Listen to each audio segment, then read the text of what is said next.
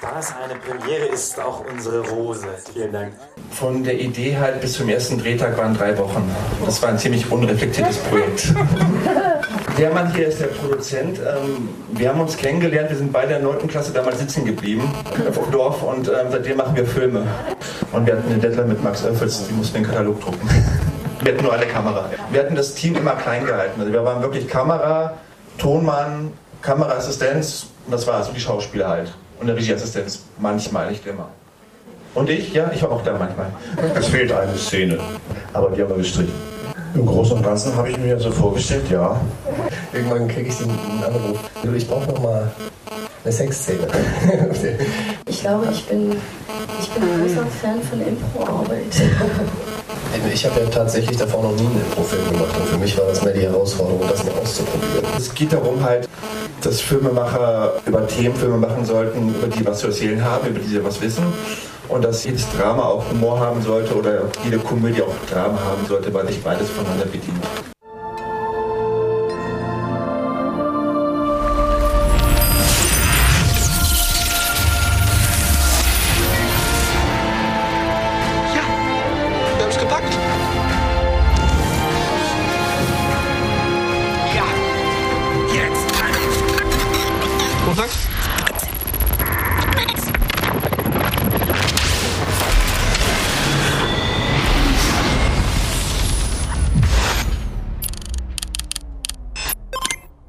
Passiert, wenn man Film und Game eben versucht zu kombinieren, eine Geschichte erzählt, die dramaturgisch so verknüpft ist, dass das eine nicht ohne das andere äh, kann. Stellt euch mal vor, man hat ein Drehbuch und da stehen Zeilen drin, wie er starrt auf die Überreste des verbrennenden Trolls.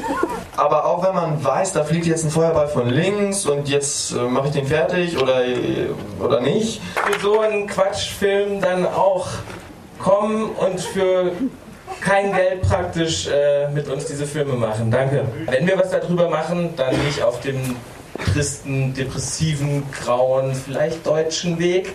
Wir sind nicht gegen Spielen, sondern wir sagen nur, hey, es gibt auch ein draußen, die Motive sind oft ähnlich. Okay, das ist ein bisschen crazy und wir wissen überhaupt noch nicht, was es wird. Das sind fünf Jahre Arbeit, die man da hochbezahlten Leuten geben muss.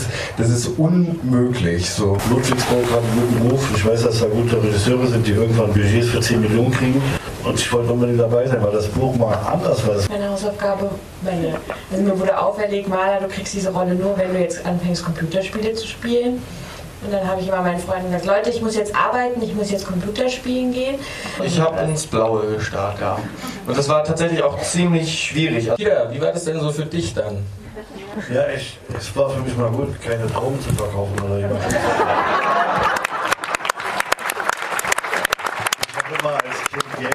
gespielt. Auch bei dem letzten Film haben wir halt mit äh, Animationsmenschen das zusammen gemacht. Wie sagt man, Animateuren, Künstlern, begabten, wunderbaren Menschen, die Animationsfilmen können. Wir als Studenten haben alle kostenlos äh, gearbeitet und ich glaube, mit Mindestlohnregelungen hätten wir jetzt den Film auch nicht mehr machen können. Es ist richtig pervers, aber richtig geil. Äh, was ist mit dir? Fahr weg. Ja, Spanien. Der ist schon noch doch. Scheiß Kiewer. Was? Ich fange an zum Hakeln jetzt. Du willst hackeln? Alter, ich schwöre, ich fange zum Hakeln an. Da drinnen in zwei Wochen. Ja, sicher. Ja! In drei Monaten bin ich der Chef, der schupfe den Laden. Gehen wir gleich da drinnen zusammenbieten. Hat sie da drinnen. Ja, klar. Weil es ist kein Schmäh. Ist schon sein. Der Fall ist damals von, von Amnesty auch äh, beobachtet worden oder protokolliert worden, weil es dann ein Menschenrechtsbruch ist. Präzedenzfall in Österreich, dass ein 14-Jähriger erschossen wird. Also mich hat es sehr lang ähm, sehr schockiert. Es war ein Fall, der lange besprochen wurde. Da gab es auch einen Prozess gegen, gegen Polizisten, weil mich dieses Bild eigentlich von so einem toten Kind in einem Supermarkt irgendwie nicht mehr losgelassen hat. Und das war dann irgendwie so ein, so ein komischer Konsens, auf den man sich geeinigt hat, um diesen Fehler irgendwie sozusagen ähm, unter den Teppich zu kehren. Irgendwie. Wer alt genug ist zum Einbrechen, ist auch alt genug zum Sterben. Wir haben uns in der Nacht eingeschlichen, da war niemand, da konnten wir dann alles machen. Zuerst haben wir es natürlich bei der Kette, wo das passiert ist, beim Merkur-Markt versucht. Es war wirklich schwierig, eine Supermarktkette zu finden, Niemand will mit einem Toten im Supermarkt was zu tun haben. Dieses Stahlwerk aber irgendwie kaum noch Leute anstellt. Dementsprechend sind halt auch der soziale Standard in der Gegend irgendwie auch gesunken. Das ist ein sehr, sehr großer Supermarkt auch. Da gab es eigentlich eben so diesen Mikrokosmos, der sich da abspielt. Also der Supermarkt hatte so eine Art Marktplatzfunktion in diesem kleinen Arbeiterviertel. Das war kein Problem. Wir haben den Namen des Supermarkts verändert. Manchmal haben wir gedreht, wie Betrieb war. Und manche Leute, die dort eingekauft haben, haben gedacht, der Supermarkt ist jetzt verkauft worden und heißt jetzt Merks. Das Glück war, dass wir herausgefunden haben, dass es in Österreich einen Unternehmer mit Herz gibt, so hat er sich selbst beschrieben, der drei private Supermärkte hat. Also wir hatten erstmal eine Vorbereitungszeit von sechs Wochen. Wir sind auch in ein Jugendzentrum gefahren. Wir sind nicht den ganzen Weg aus Wien hergekommen, um keine einzige Frage zu haben. Also trauen Sie sich, los geht's.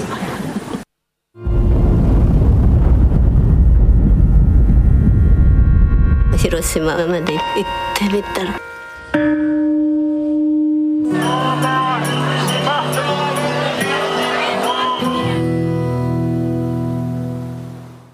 Also die Atombombe wurde ja am 6. August abgeworfen.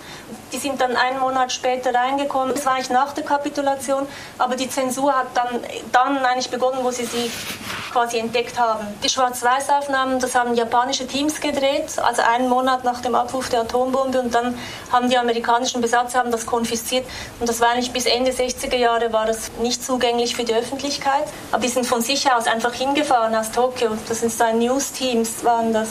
Und die haben gedacht, ja, man muss das unbedingt dokumentieren. Vielleicht wird es auch nur ein Familienfilm oder so. Also es ist ein sehr langsamer Film. Filme über die Atombombe, diese ganze Geschichte der inneren Verstrahlung, das ist ja bis heute in Japan auch nicht so anerkannt. Also bis heute gehen ja Atombombenopfer vor Gericht, um, um ihre Rechte zu kämpfen. Das sind diejenigen, die nicht innerhalb dieser zwei Kilometer vom Epizentrum sich aufgehalten haben. Es geht ja jetzt vollkommen in eine andere Richtung. Die Atomlobby ist enorm stark. Also es ist wirklich mit der Regierung eng verknüpft. Nach der Atomkatastrophe sind viele Leute auf die Straßen gegangen, haben demonstriert. Es war eine große Energie da, auch viele junge Mütter, die Angst hatten um ihre Kinder. Das ist jetzt die Chance, weil es ist nicht eine Organisation, die das hervorruft, sondern die Leute kommen aus eigener Motivation, gehen sie demonstrieren weil sie wie erwacht sind, aber nach zwei Jahren waren, wurden die Leute müde, weil es hat sich ja politisch in eine ganz andere Richtung entwickelt. Er ist 99 geworden dieses Jahr, im Januar. Sie ist 94. Also es gibt schon eine Geschichte der Protestbewegungen in Japan.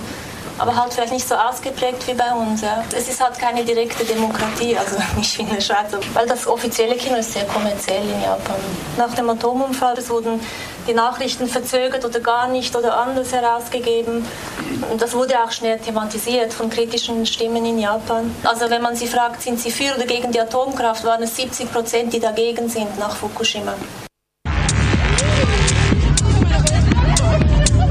Haben Sie dieses Wesen schon mal berührt? Nein.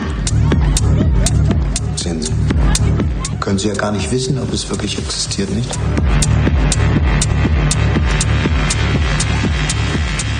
Mädchen, die sieht dann Kreatur und irgendwie alles spielt in der Techno-Szene in Berlin und es ist alles von vorne bis hinten irgendwie strange.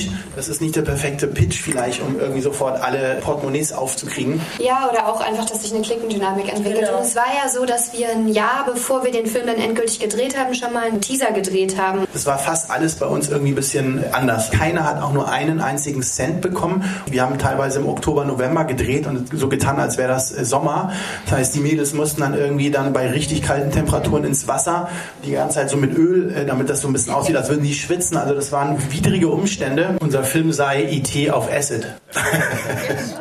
Über Rechte sprechen wir jetzt mal nicht. Also ich habe jetzt alle möglichen Interpretationen im Laufe von so Festivals gehört, von Zuschauern mit äh, ist irgendwie die Adoleszenz oder Magersucht oder was weiß ich. Das finde ich alles total interessant, aber es war überhaupt nicht das, was in meinem Kopf präsent war, als ich den Film gedreht habe, sondern für mich war es dieses Wesen, was ich am Anfang irgendwie nicht akzeptieren konnte und was abartig war und was ich dann irgendwann akzeptiert habe, weil ich gemerkt habe, dass es das fühlt, was ich fühle. Ich hatte da jetzt keine Metaebene hinter.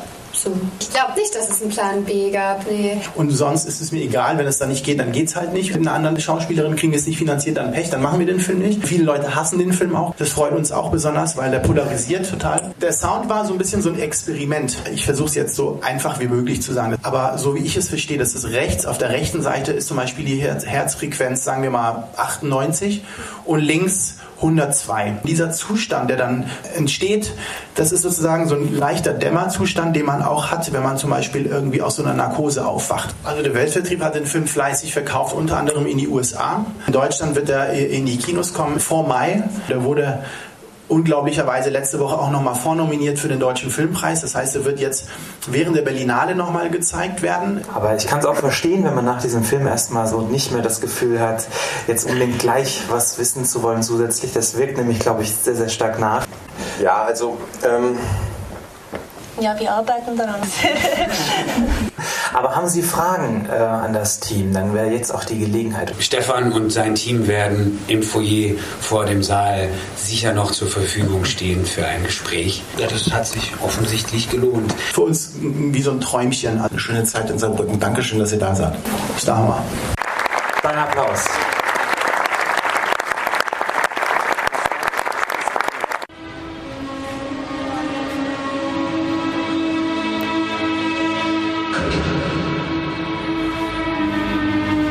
My son say, your time finish.